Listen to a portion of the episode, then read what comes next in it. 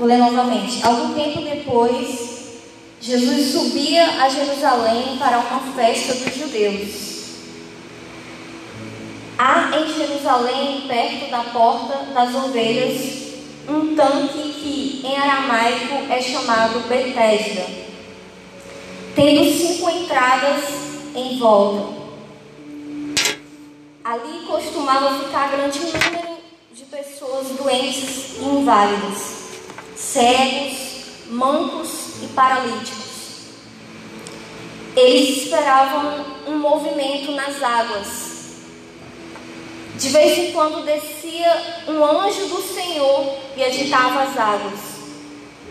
O primeiro que entrasse no tanque, depois de agitadas as águas, era curado de qualquer doença que tivesse. Versículo 5. Um dos que estavam ali era paralítico, fazia 38 anos. Quando o viu deitado e soube que ele vivia naquele estado durante tanto tempo, Jesus perguntou: Você quer ser curado? Versículo 7: Disse o paralítico: Senhor, eu não tenho ninguém que me ajude a entrar no tanque quando a água é agitada. Enquanto estou tentando entrar, outra pessoa chega antes de mim. Versículo 8. Então Jesus lhe disse: Levanta-te eu não sei se na versão de vocês aí existe um ponto de exclamação, mas na minha aqui na NVI existe. Levanta-te, pegue a sua maca e, e ande. Imediatamente o homem ficou curado, pegou a maca e começou a andar. Amém. Quando eu estava, na realidade, na quinta-feira, quando o pastor Kelvin falou comigo, é, eu falei, meu Deus, e agora? Porque tem tantas coisas no meu coração que eu falava, meu Deus, o que, que, que eu vou falar? E eu fiquei, Senhor, me ajuda, me direciona para que realmente seja aquilo que é a tua vontade nesse momento para os teus jovens. E esse tema ministrou muito forte ao meu coração. E eu passei a estudar esse capítulo e me questionar o porquê de esse homem ter ficado esse tempo todo doente, deitado, prostrado, ali na beira daquela porta, daquelas portas daquele lugar. E, eu pude entender e compreender que Aquele homem ele não estava apenas doente do seu corpo, ele estava doente também da sua alma. Além de uma cura física, maior era a necessidade que aquele homem tinha de receber uma cura também na sua alma, porque eu imagino que passar, porque a Bíblia não fala se ele já era paralítico desde criança, ou se ele ficou paralítico depois. A Bíblia não relata isso. Só fala que já havia 38 anos que ele vivia naquela condição.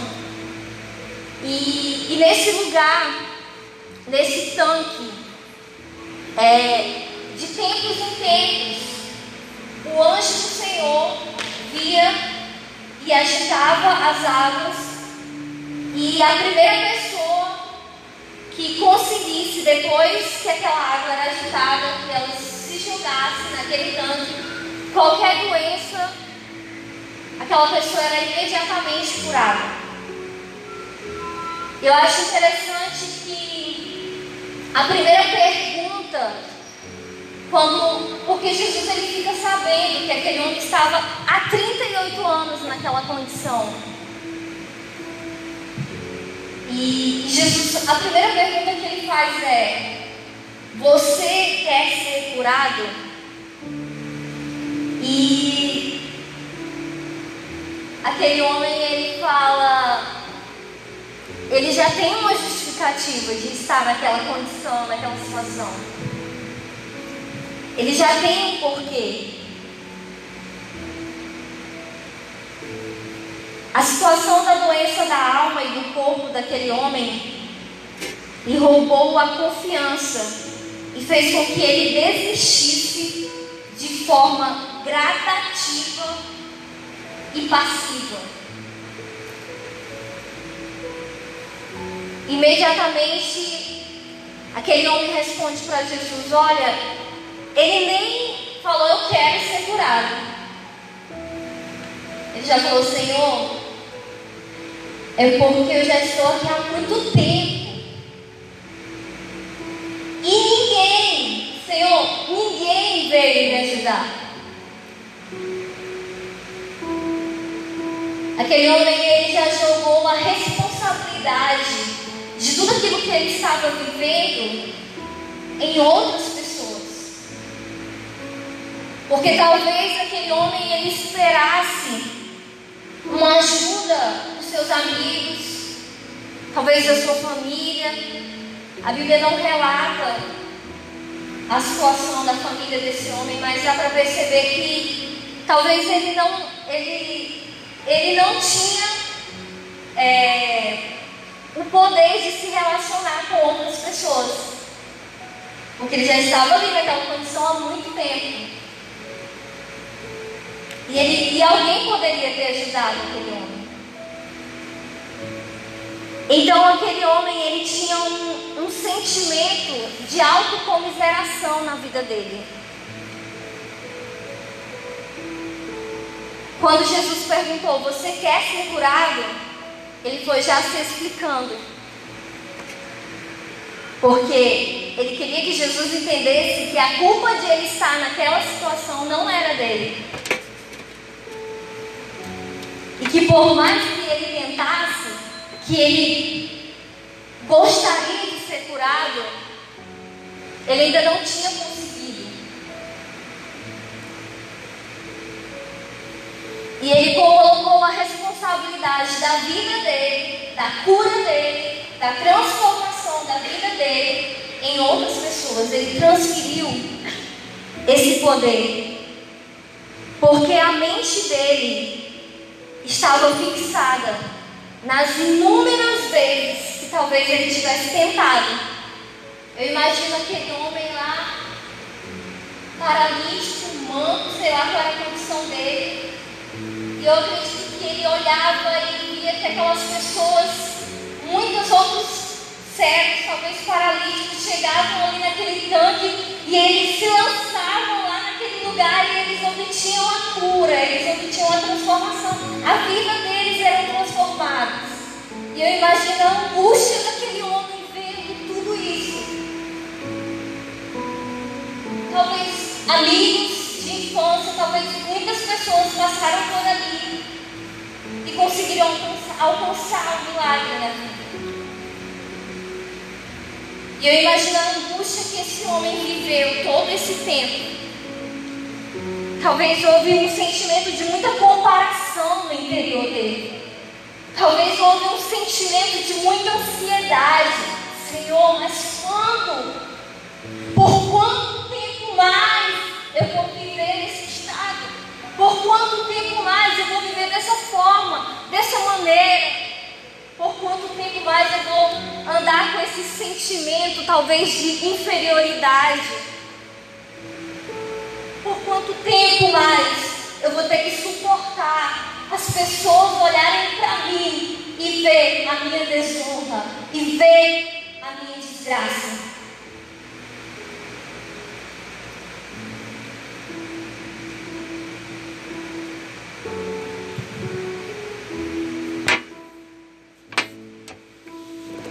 Porque os nossos erros e as nossas falhas, elas sempre estarão expostas.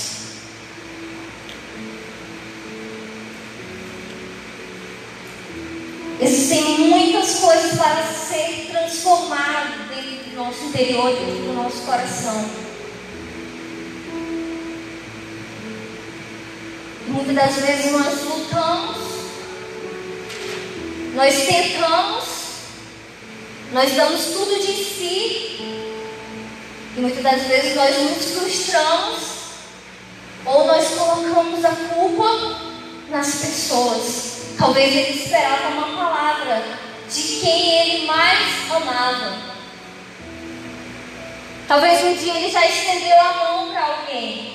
Talvez ele esperava que essa pessoa fosse lá, pegasse ele e colocasse lá. Existem momentos na nossa vida, queridos, que vai ser você e Jesus, vai ser você e a oportunidade que Ele vai te dar de mudar a tua vida, de mudar a tua história. Porque tudo que Jesus ele poderia fazer por nós, ele já fez.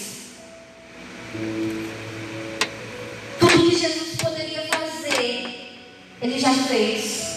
Hoje nós estamos aqui adquirindo conhecimento, sabedoria, recebendo a unção do Espírito Santo de Deus nas nossas vidas para nós ativarmos isso, porque isso já está dentro de nós. O Senhor já liberou isso para as nossas vidas. Talvez você olhe para você e você acha Cara, eu estou tão distante de ser quem Deus gostaria que eu fosse e quem eu quero ser nessa geração. Talvez existem alguns posicionamentos que você diga, cara, eu preciso disso, eu preciso. Mas todas as vezes que você toma uma decisão, você falha. Você erra novamente. E o espírito de medo, o espírito de desistência, ele nunca vai deixar de vir na nossa mente e no nosso coração. Existem vozes todos os dias que dizem que você não é santo. Mas existe uma voz dentro de você e que ela já existe e que ela diz para mim e para você: Você é santo. Você é santo. Você nasceu para minha glória. Não foi para sua glória, foi para minha glória. Porque o que Jesus está fazendo nas nossas vidas, cara, olha, o que Jesus, o que aconteceu na vida desse homem, talvez ninguém mais acreditasse. Ninguém mais acreditava, talvez, naquele homem. Vai morrer assim, paralítico. Vai morrer assim, rebelde. Vai morrer assim, sempre desonrando a Deus. Vai morrer assim, sempre voltando atrás. Vai morrer assim. Não! Você não vai morrer assim. Nós não vamos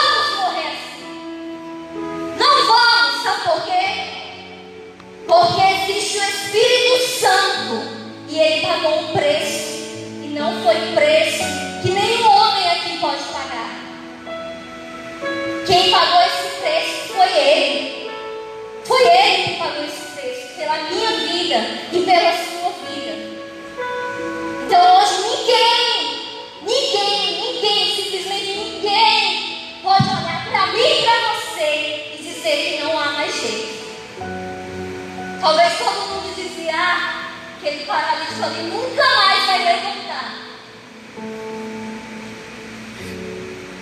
Só que Jesus apareceu para ele. E a palavra de Jesus para mim e para você é: levanta-te! Levanta! -te! levanta -te!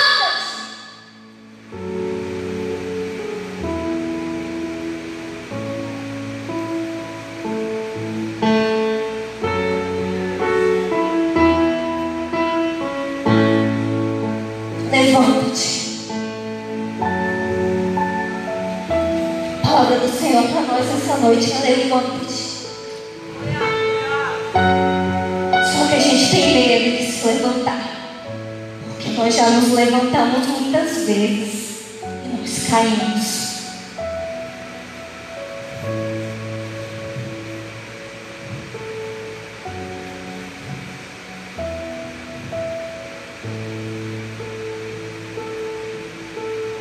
Milagre que Jesus tinha para fazer na vida desse paralítico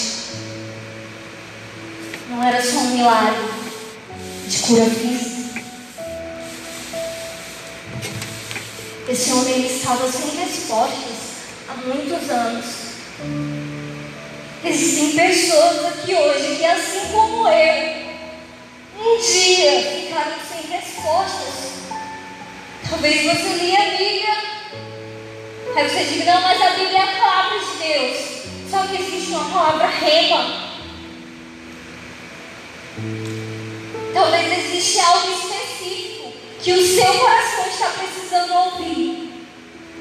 Talvez você está com dúvidas. Se você levanta, se você fala, se você faz. Quero dizer uma coisa para você. Toda vez que você estiver com dúvida a respeito de algo, se o Espírito Santo te diz, vai lá e fala para aquela pessoa. Aí você está com dúvida, eu não sei se é de Deus. Não sei se é de Deus eu chegar para o Márcio e dar um abraço nele. E falar o quanto Jesus o ama. O quanto Jesus levanta ele nessa geração. Ah, eu estou com dúvida. Você acha que é Satanás falando isso para você? Você acha que Satanás vai te levantar, vai te, vai te dizer, olha, libera uma palavra ali para aquele jovem? Não. Às vezes Satanás ele tenta confundir os nossos corações. Os planos que o Senhor tem para mim e para você são planos de bênção. Não são planos de maldição. Jesus falou para aquele homem: levanta-te, pega a tua maca e anda.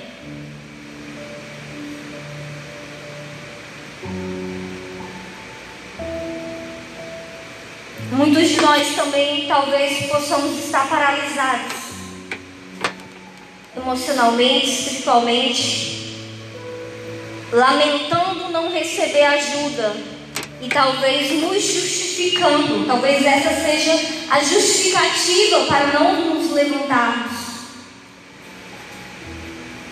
Queridos, com certeza, cada um de nós aqui temos histórias, temos dificuldades.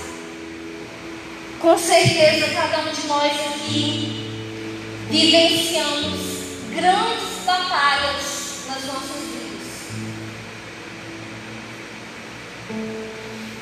Temos famílias e contextos diferentes que passamos por perdas, passamos por perdas.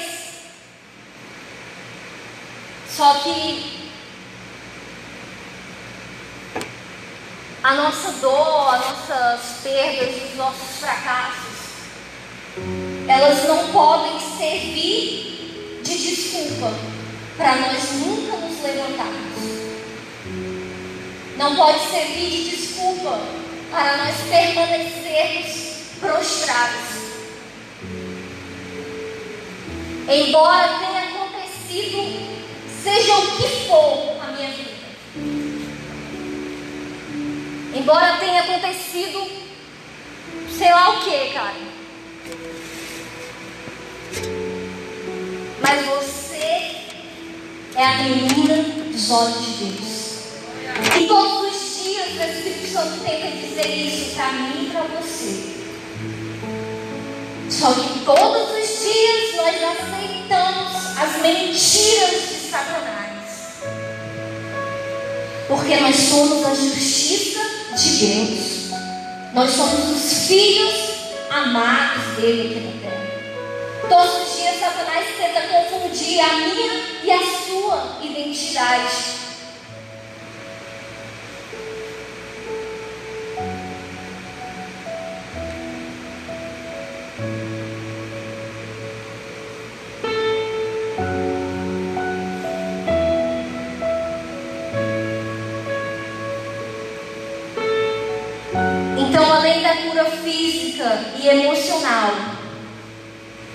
Jesus desejava trazer e que ele trouxe para a vida daquele homem. A maior preocupação de Jesus era com a eternidade dele. Vamos continuar lendo aqui o versículo 9. Diz assim: imediatamente o homem ficou curado, pegou a maca e começou a andar. Isso aconteceu num sábado. E por essa razão, os judeus disseram ao homem que havia sido curado: Hoje é sábado, não é permitido você carregar a maca, é contra a lei. Mas ele respondeu: O homem que me curou me disse: Pegue a sua maca e ande. Por que, que ele falou isso, gente? O homem que me curou, ele ainda não sabia que esse homem era Jesus. Mas ele estava seguro naquela palavra.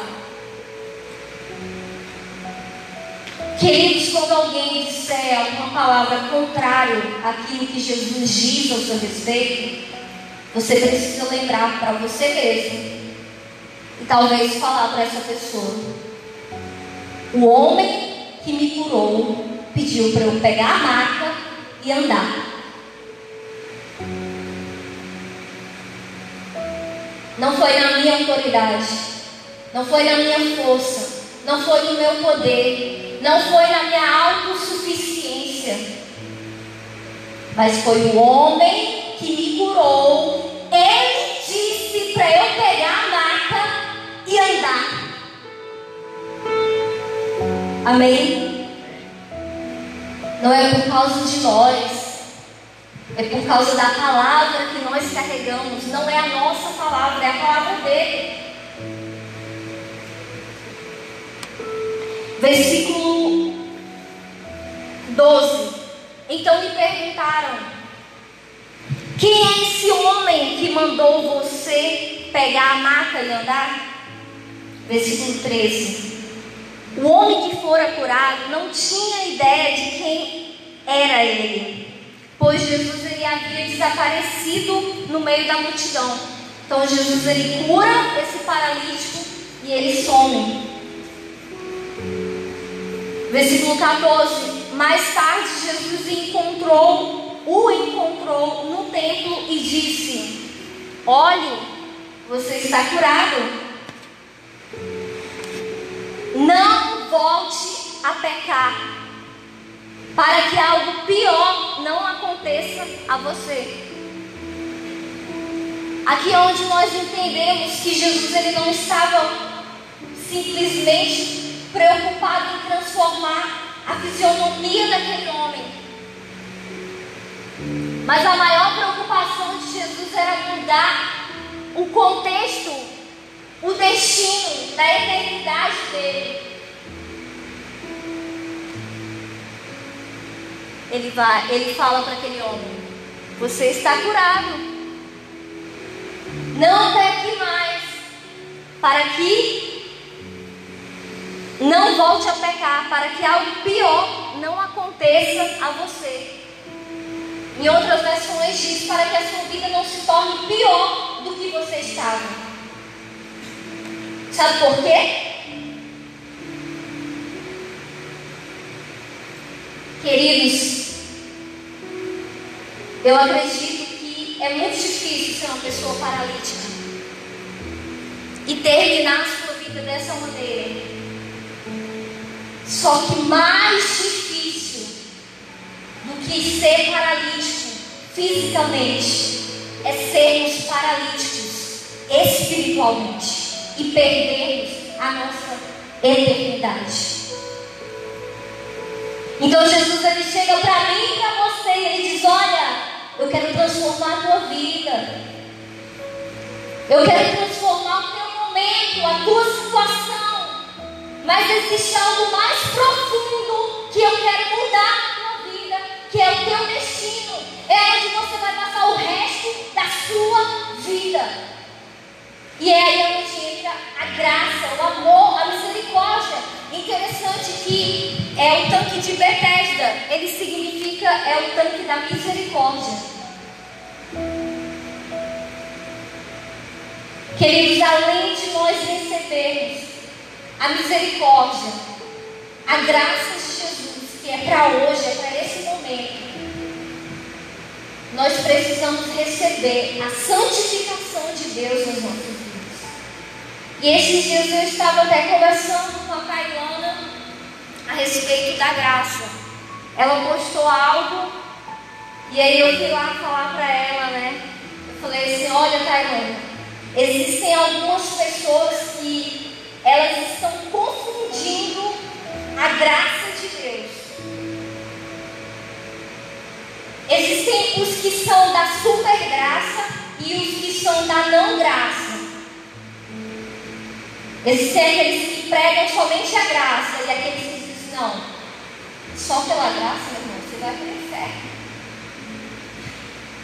E eu acho interessante, porque eu estou acompanhando grandes líderes no mundo falando a respeito disso e uma grande discussão a respeito da graça e da lei.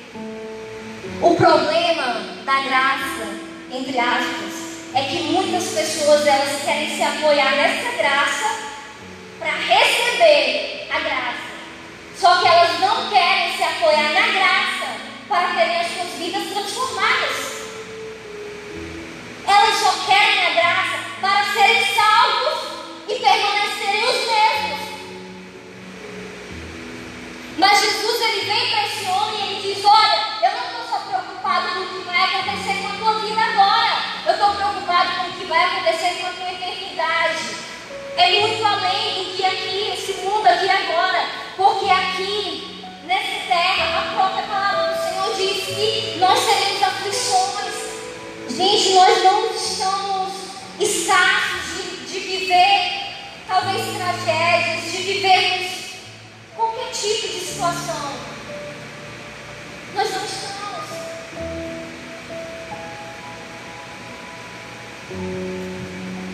E eu creio, gente, que Deus ele, ele está nos treinando, Deus ele está nos treinando para nós recebermos o avivamento.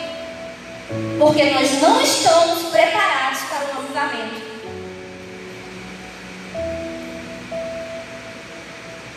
Preste atenção agora no que eu vou ler aqui. Versículo 15. O homem foi contar aos judeus que fora Jesus quem tinha curado. Então os judeus passaram a perseguir Jesus. E lá no versículo no versículo 10, eles falaram: hoje é sábado é contra a lei. Esse homem não poderia ter sido curado. Queridos,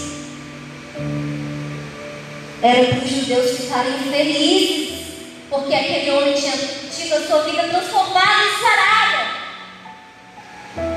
Mas eles não ficaram.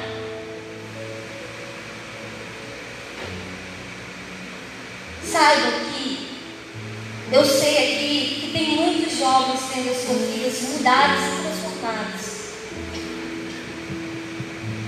Só que alguns amigos seus, até familiares, pessoas do seu ambiente de trabalho, queridos, até pessoas do nosso meio, elas não irão se alegrar com o nosso progresso. Porque as pessoas que vivem na desgraça, elas querem que todos vivam também na desgraça. E eles não se alegram.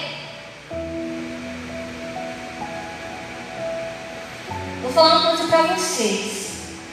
No dia que nós passarmos a amar quem senta aqui do meu lado, a igreja, nós vamos estar preparados para o casamento. Sabe por quê? Porque se nós não conseguimos amar aquele que está do nosso lado, nosso irmão, como é que nós vamos conseguir amar os pecadores que estão lá fora? Como é que nós vamos receber esse povo? Os não crentes, os condenados ao inferno, porque nós somos santos demais. Sabe, uma coisa que eu estava paralítica na minha vida era a religiosidade. Várias outras paralisias, várias outras, mas uma das principais era a religiosidade. Queridos, às vezes nós pensamos que nós estamos igual o pastor Kelvin falou na live. Quinta, foi na quinta, né? Às vezes nós pensamos que estamos muito bem.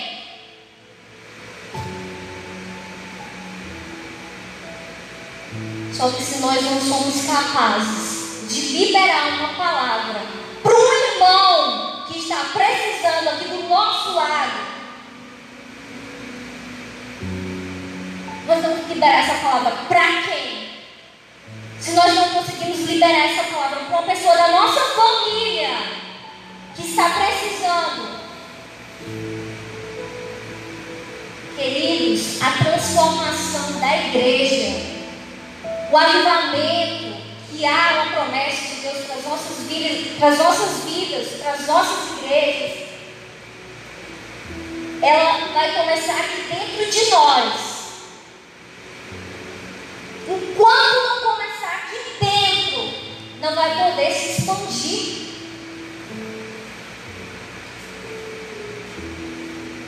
Queridos, é um reino. É importa que ele cresça. Olha, já tem 17 anos que eu estou nesse lugar. E eu já passei por muitas coisas na minha vida. No contexto de, de tudo. E tudo, tudo, tudo é um treinamento de Deus para os nossos filhos. Tudo, tudo.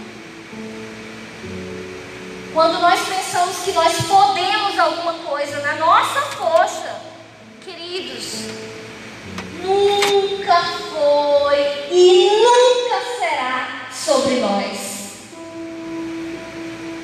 Sempre será sobre Ele. É tudo por causa dele. Quando Deus olhar para dentro de nós e ver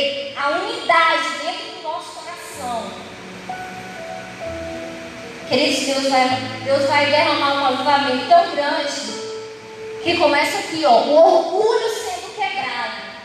Queridos, quebra o orgulho. Eu falo de orgulho porque foi o que eu mais vivi na minha vida nesses últimos tempos. Foi o que eu mais fui tratada. É por isso que eu estou aqui nessa noite. Eu posso falar isso para vocês. Ok? Quando você falar assim, ó, a minha vida não importa mais nada. É a eternidade. É o quanto, o máximo de pessoas que eu consegui levar para Jesus. Não importa se vai ser comigo, sem mim, sei lá, o pastor sempre fala. É o reino. É o reino. E às vezes nós pensamos que nós estamos bem demais e que não existe nenhuma paralisia na nossa vida para nós sermos curados. Só que dentro de nós nós estamos matando pessoas com o nosso olhar de desprezo, com o nosso olhar de qualquer coisa, sabe? Aquele irmãozinho lá é um pecador, nunca muda. Ah, fala sério, não foi você que morreu por esse pecador. Foi Jesus. É por isso que Jesus continua insistindo e vai insistir nele, na vida dele, todos os dias.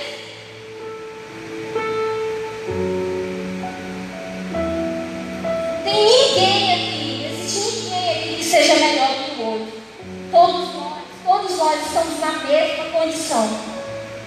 No dia que nós nos sentimos, sentirmos superior a alguma pessoa, já era.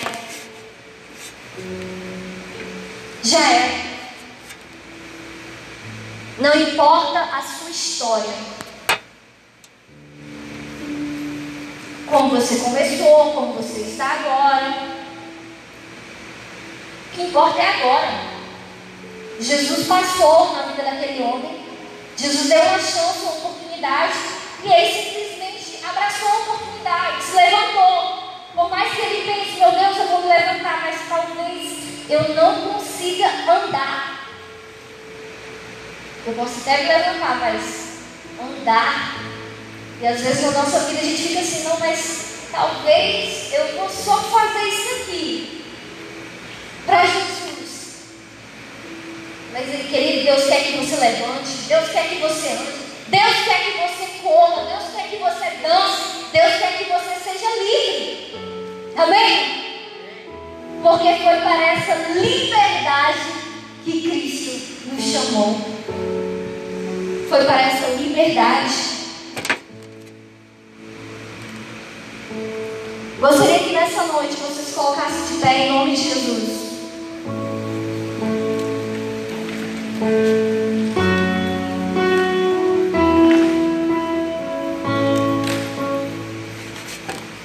Gostaria que você fechasse os seus olhos. Que nessa noite, com um coração sincero, queridos, quando eu falo um coração sincero, é com o seu coração mesmo, do jeito que está.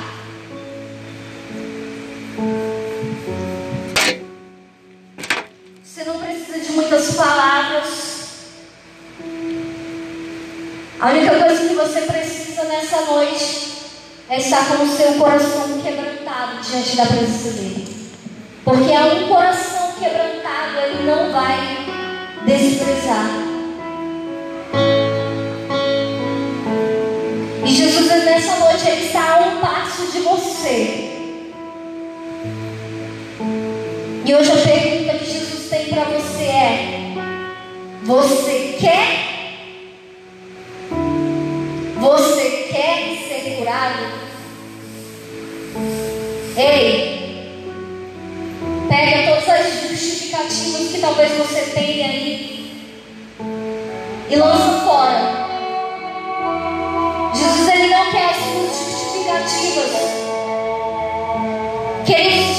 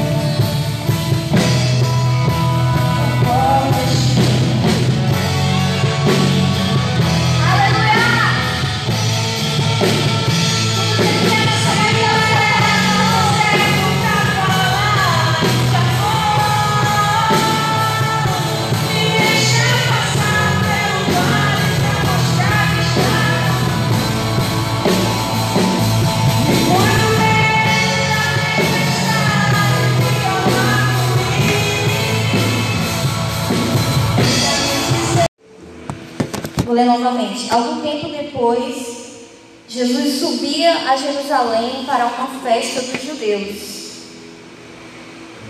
Há em Jerusalém, perto da porta das ovelhas, um tanque que em aramaico é chamado Betesda, tendo cinco entradas em volta. Ali costumava ficar grande número de pessoas doentes e inválidas, cegos, mancos e paralíticos. Eles esperavam um movimento nas águas de vez em quando descia um anjo do Senhor e agitava as águas. O primeiro que entrasse no tanque, depois de agitadas as águas, era curado de qualquer doença que tivesse. Versículo 5. Um dos que estavam ali era paralítico, fazia 38 anos. Quando o viu deitado e soube que ele vivia naquele estado durante tanto tempo, Jesus perguntou: Você quer ser curado? Versículo 7: Disse o paralítico: Senhor, eu não tenho ninguém que me ajude a entrar no tanque quando a água é agitada. Enquanto estou tentando entrar, outra pessoa chega antes de mim. Versículo 8. Então Jesus lhe disse: Levanta-te. Eu não sei se na versão de vocês aí existe um ponto de exclamação, mas na minha aqui na NVI existe.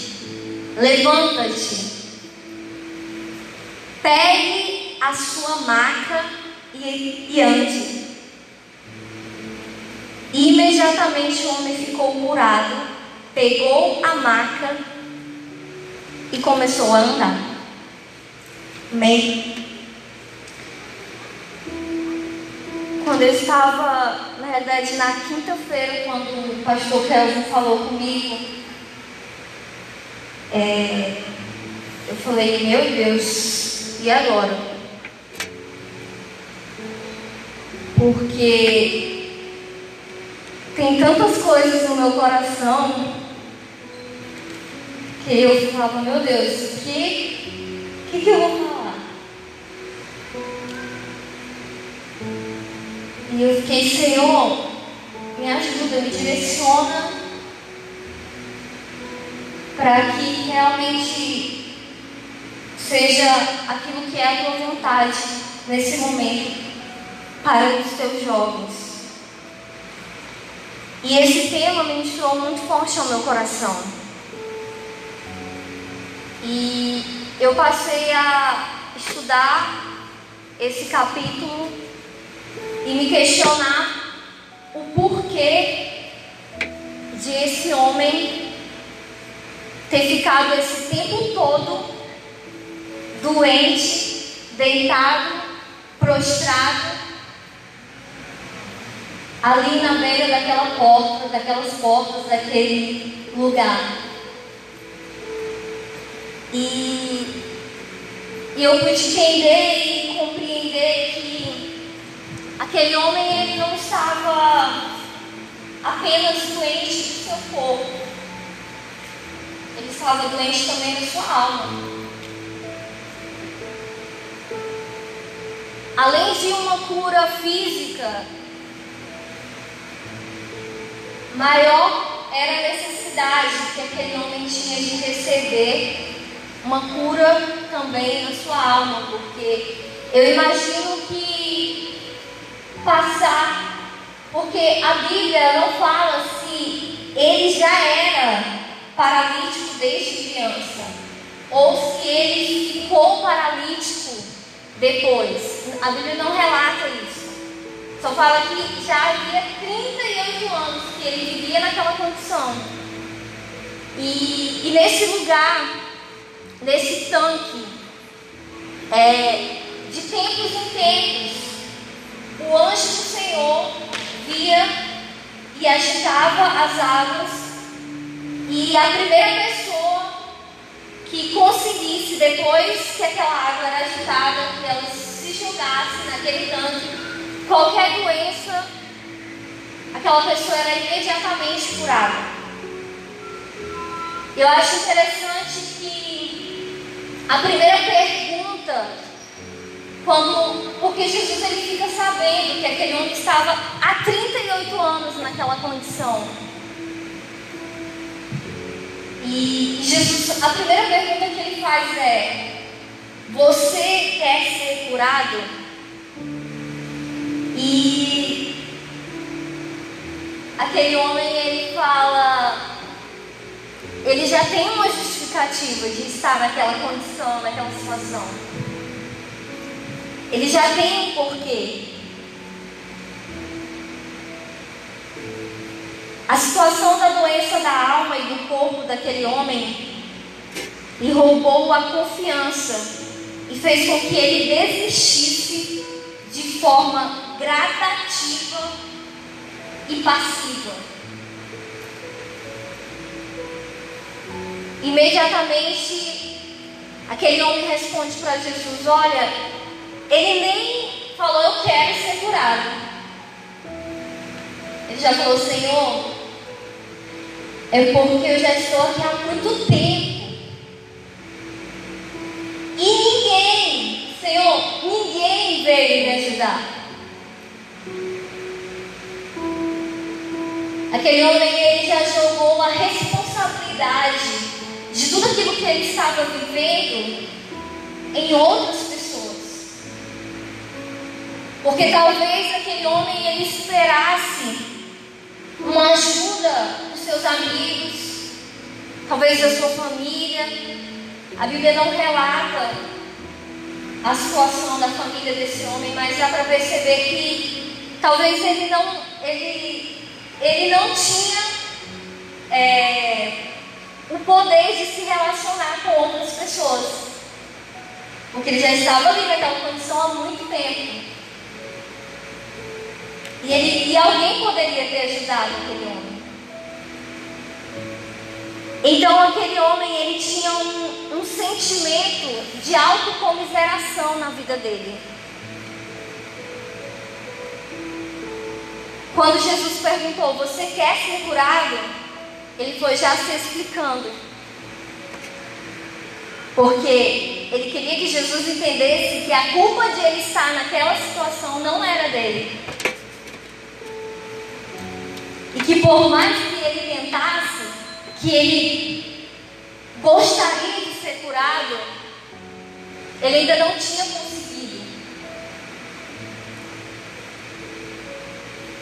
E ele colocou a responsabilidade da vida dele, da cura dele, da transformação da vida dele em outras pessoas. Ele transferiu esse poder. Porque a mente dele estava fixada nas inúmeras vezes que talvez ele tivesse tentado. Eu imagino aquele homem lá, paralítico, manco, sei lá qual era a condição dele. E eu acredito ele olhava e via que aquelas pessoas, muitos outros cegos, talvez paralíticos, chegavam ali naquele tanque e eles se lançavam lugar e eles obtinham a cura, eles obtinham a transformação. A vida deles era transformada. E eu imagino a angústia daquele homem vendo tudo isso. Talvez amigos de infância, talvez muitas pessoas passaram por ali e conseguiram alcançar o milagre na vida. E eu imagino a angústia que esse homem viveu todo esse tempo.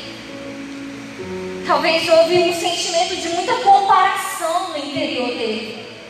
Talvez houve um sentimento de muita ansiedade. Senhor, mas quando? Por quanto tempo mais eu vou viver nesse por quanto tempo mais eu vou viver dessa forma, dessa maneira?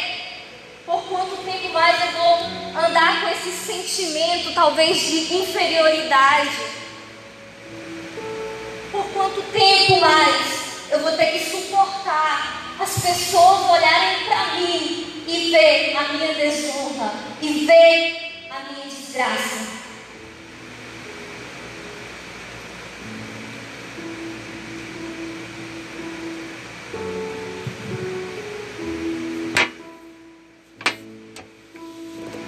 Porque os nossos erros e as nossas falhas, elas sempre estarão expostas.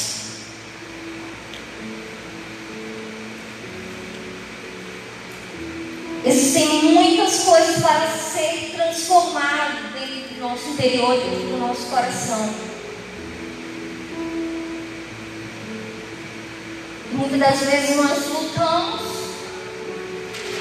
nós tentamos, nós damos tudo de si e muitas das vezes nós nos frustramos ou nós colocamos a culpa nas pessoas. Talvez ele esperava uma palavra de quem ele mais amava. Talvez um dia ele já estendeu a mão para alguém. Talvez ele esperava que essa pessoa fosse lá, pegasse ele e colocasse lá. Existem momentos da nossa vida, queridos, que vai ser você e Jesus, vai ser você e a oportunidade que Ele vai te dar de mudar a tua vida, de mudar a tua história. Porque tudo que Jesus Ele poderia fazer por nós, Ele já fez.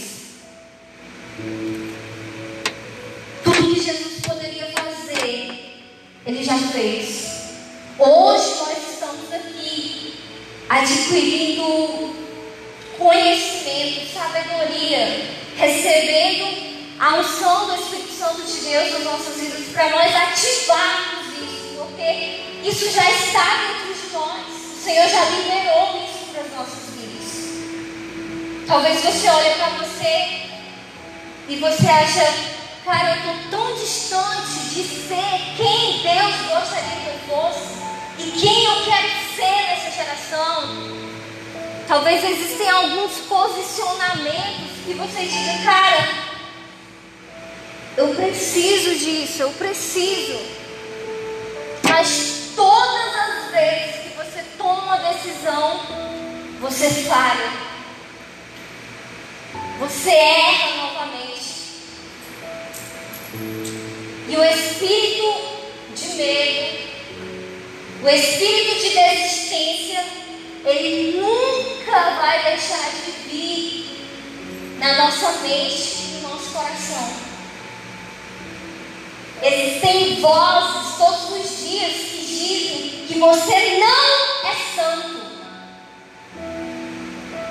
Mas existe uma voz dentro de você e que ela já existe e que ela diz para mim e para você: Você é santo.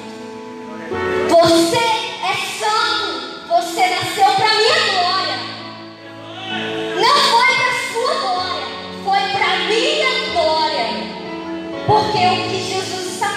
nas nossas vidas, cara, olha, o que Jesus, o que aconteceu na vida desse homem, talvez ninguém mais acreditasse. Ninguém mais acreditava, talvez, naquele homem. Vai morrer assim, paralítico.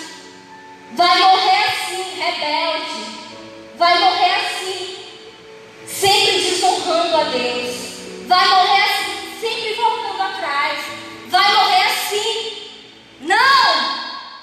não vai morrer assim. Nós não vamos morrer assim. Não vamos, sabe por quê? Porque existe o Espírito Santo e ele pagou um preço. E não foi preço que nenhum homem aqui pode pagar. Quem pagou esse preço foi ele. Foi ele que pagou esse preço pela minha vida e pela sua vida. Então hoje ninguém,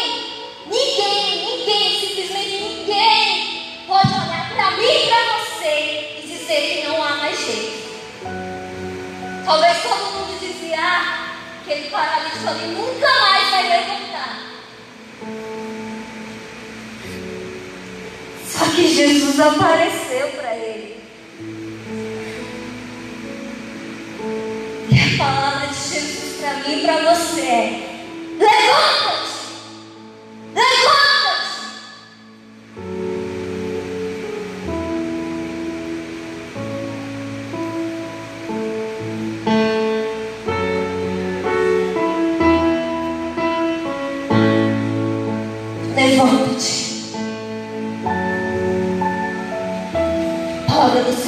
Nós essa noite levanta-te. Só que a gente tem medo de se levantar. Porque nós já nos levantamos muitas vezes e nós caímos.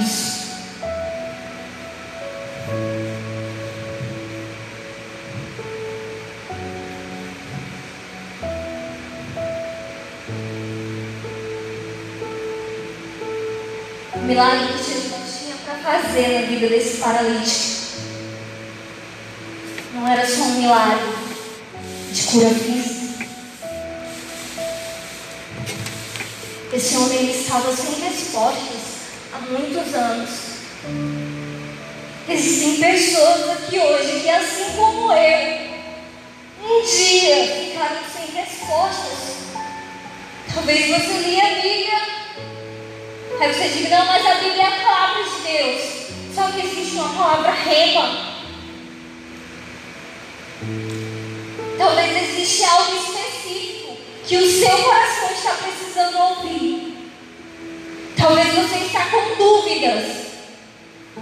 Se você levanta, se você fala, se você faz. Quero dizer uma coisa para você. Toda vez que você estiver com dúvida a respeito de algo, se o Espírito Santo te diz, vai lá e fala para aquela pessoa. Aí você está com dúvida, eu não sei se é de Deus. Não sei se é de Deus eu chegar para o Márcio e dar um abraço nele. E falar o quanto Jesus o ama. O quanto Jesus levanta ele nessa geração. Ah, eu estou com dúvida. Você acha que é Satanás falando isso para você? Você acha que Satanás vai te levantar, vai te, vai te dizer, olha, libera uma palavra ali para aquele jovem? Não. Às vezes Satanás ele tenta confundir os nossos corações. Os planos que o Senhor tem para mim e para você são planos de bênção. Não são planos de maldição. Jesus falou para aquele homem: levanta-te, pega a tua marca e anda.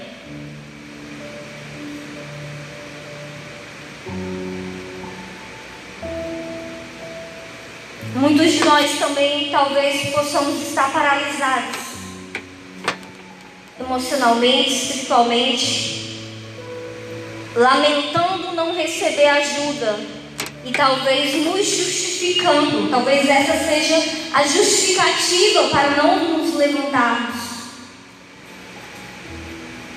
Queridos, com certeza, cada um de nós aqui temos histórias, temos dificuldades. Com certeza, cada um de nós aqui vivenciamos grandes batalhas nas nossas vidas. Temos famílias e contextos diferentes que passamos por perdas, passamos por perdas. Só que a nossa dor, as nossas perdas, os nossos fracassos, elas não podem servir de desculpa para nós nunca nos levantarmos. Não pode servir de desculpa para nós permanecermos prostrados. Embora tenha acontecido, seja o que for a minha vida. Embora tenha acontecido, sei lá o que, cara. Mas você é a menina dos olhos de Deus. E todos os dias o Espírito Santo tenta dizer isso para mim e para você. Só que todos os dias nós aceitamos as mentiras de Satanás. Porque nós somos a justiça de Deus. Nós somos os filhos amados dele aqui na terra. Todos os dias Satanás tenta confundir a minha e a sua identidade.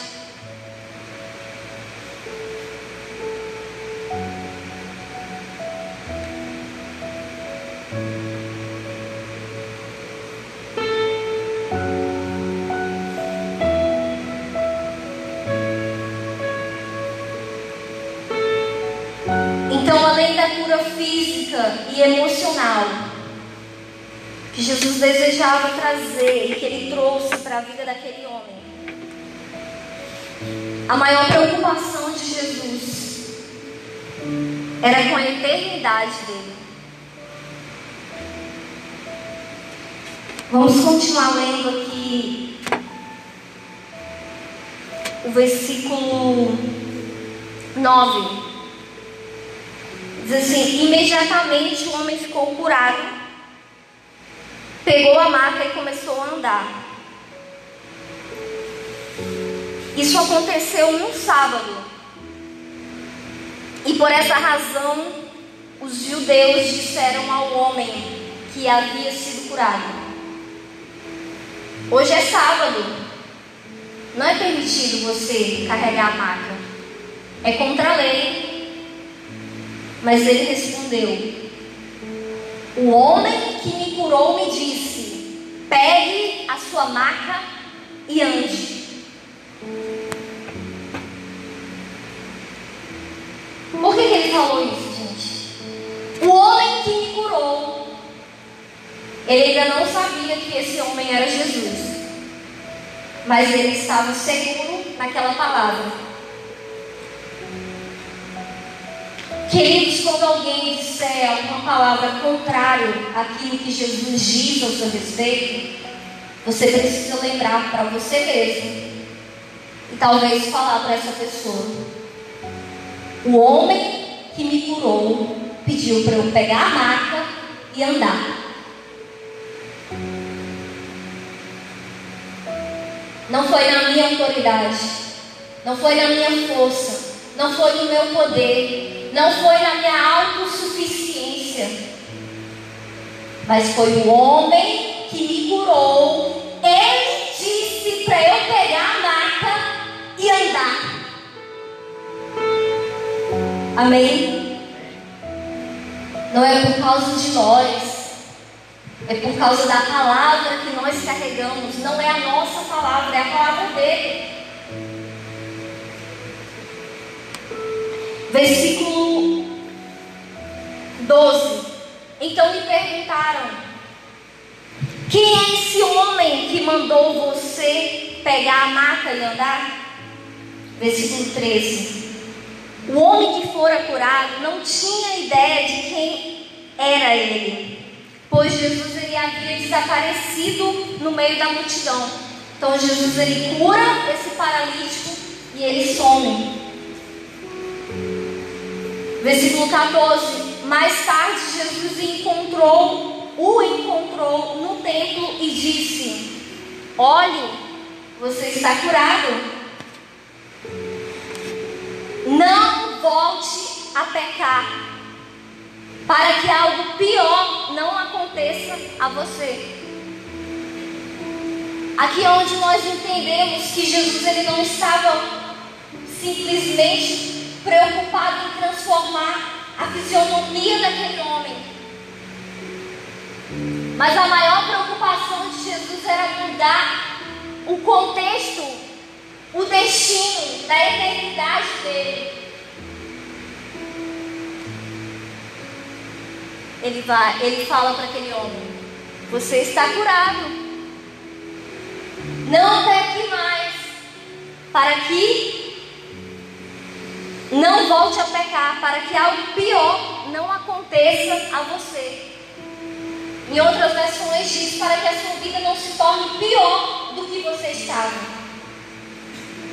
Sabe por quê? Queridos, Eu acredito que é muito difícil ser uma pessoa paralítica e terminar a sua vida dessa maneira. Só que mais difícil do que ser paralítico fisicamente é sermos paralíticos espiritualmente e perdermos a nossa eternidade. Então Jesus ele chega para mim e para você e ele diz: Olha, eu quero transformar a tua vida. Eu quero transformar o teu momento, a tua situação. Mas existe algo mais profundo que eu quero mudar na tua vida, que é o teu destino. É onde você vai passar o resto da sua vida. E é aí onde entra a graça, o amor, a misericórdia. Interessante que é o tanque de Bethesda, ele significa é o tanque da misericórdia.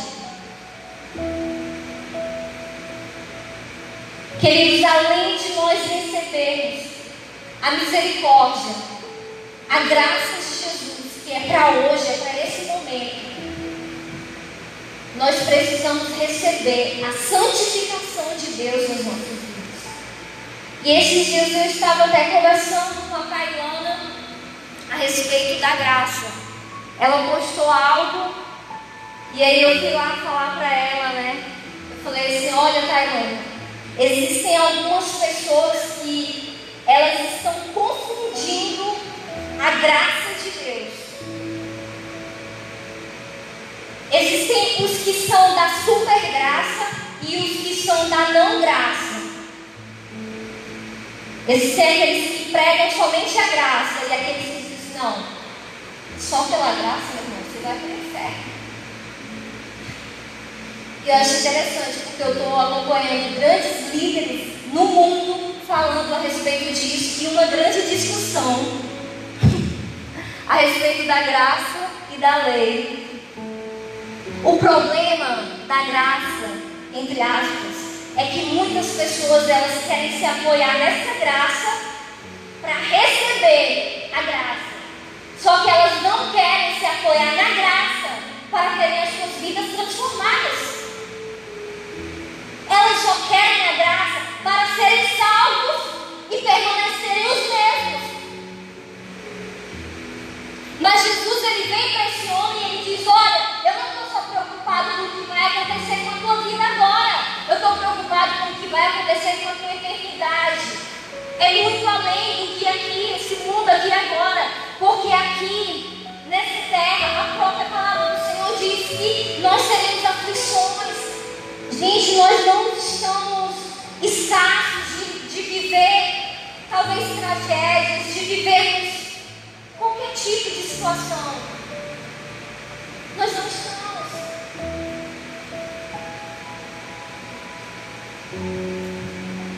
E eu creio, gente, que Deus ele, ele está nos treinando.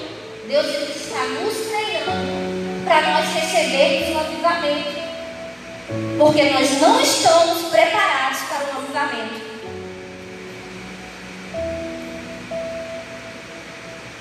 Preste atenção agora no que eu vou ler aqui.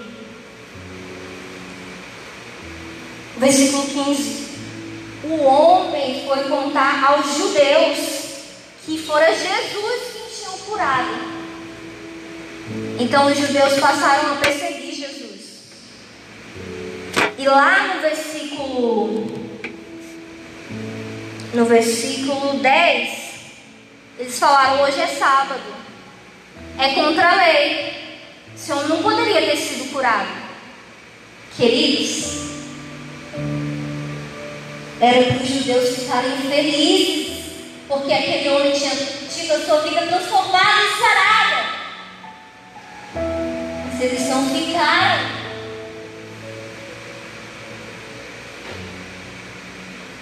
Saiba que eu sei aqui que tem muitos jovens tendo as suas vidas mudadas e transformadas. Só que alguns amigos seus, até familiares, pessoas do seu ambiente de trabalho, queridos, até pessoas do nosso meio, elas não irão se alegrar com o nosso progresso. Porque as pessoas que vivem na desgraça, elas querem que todos vivam também na desgraça. E eles não se alegram. Vou falar uma coisa para vocês. No dia que nós passarmos a amar quem senta aqui do meu lado, a igreja, nós vamos estar preparados para o avivamento. Sabe por quê? Porque se nós não conseguimos amar aquele que está do nosso lado, nosso irmão, como é que nós vamos conseguir amar os pecadores que estão lá fora? Como é que nós vamos receber esse povo? Os não crentes, os condenados ao inferno, porque nós somos santos demais. Sabe, uma coisa que eu estava paralítica na minha vida era religiosidade. Várias outras paralisias, várias outras, mas uma das principais era a religiosidade. Queridos, às vezes nós pensamos que nós estamos igual o pastor Kelvin falou na live. Quinta, foi na quinta, né? Às vezes nós pensamos que estamos muito bem.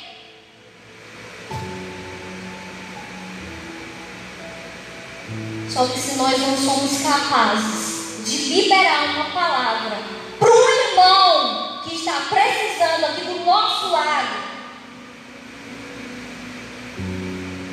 nós temos que liberar essa palavra para quem? Se nós não conseguimos liberar essa palavra para uma pessoa da nossa família, que está precisando. Queridos, a transformação da igreja, o avivamento que há uma promessa de Deus para as nossas vidas, para as nossas vidas, para as nossas igrejas, ela vai começar aqui dentro de nós. Enquanto não começar aqui dentro, não vai poder se expandir.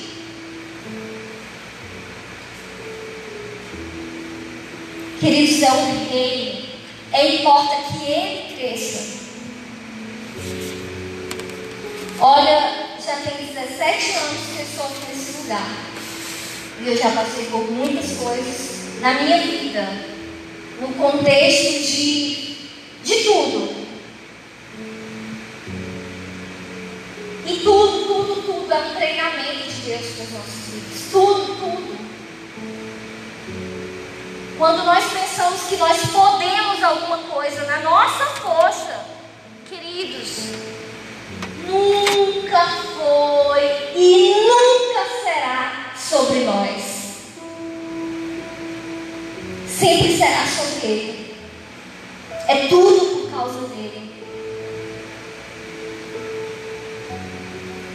Quando Deus olhar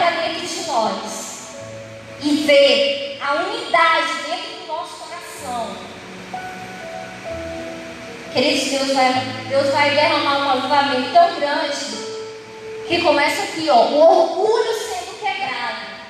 Queridos, quebra o orgulho. Eu falo de orgulho porque foi o que eu mais vivi na minha vida nesses últimos tempos. Foi o que eu mais fui tratada. Por isso que eu estou aqui nessa noite. Eu posso falar isso para vocês. Ok? Quando você falar assim, ó, a minha vida não importa mais nada. É a eternidade. É o quanto, o máximo de pessoas que eu consegui levar para Jesus. Não importa se vai ser comigo, sem comigo, sei lá, o pastor sempre fala. É o reino. É o reino.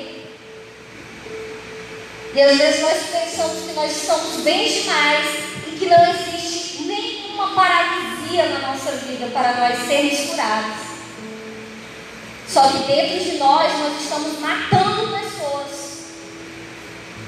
com o nosso olhar de desprezo, com o nosso olhar de qualquer coisa, sabe? Aquele irmãozinho lá é um pecador, nunca muda. Ah, fala sério, não foi você que morreu por esse pecador. Foi Jesus. É por isso que Jesus continua insistindo e vai insistir nele, na vida dele, todos os dias.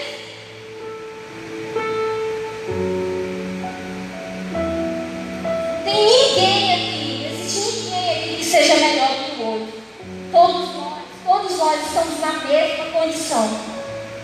No dia que nós nos sentimos, sentirmos superior a alguma pessoa, já era. Já é. Não importa a sua história. Como você começou, como você está agora. O que importa é agora. Jesus passou na vida daquele homem. Jesus deu uma chance, uma oportunidade. E ele simplesmente abraçou a oportunidade, se levantou. Por mais que ele pense, meu Deus, eu vou me levantar, mas talvez eu não consiga andar. Eu posso até me levantar, mas andar. E às vezes na nossa vida a gente fica assim, não, mas talvez eu vou só fazer isso aqui para Jesus. Mas querido, Deus quer que você levante, Deus quer que você ande, Deus quer que você corra, Deus quer que você dance, Deus quer que você seja livre. Amém? Porque foi para essa liberdade que Cristo nos chamou. Foi para essa liberdade. Gostaria que nessa noite vocês colocassem de pé em nome de Jesus.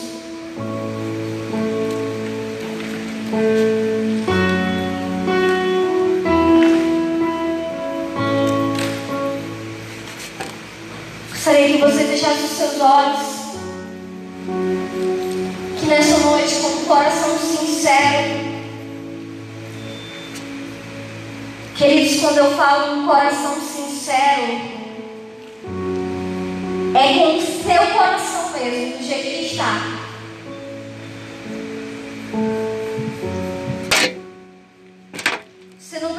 Muitas palavras.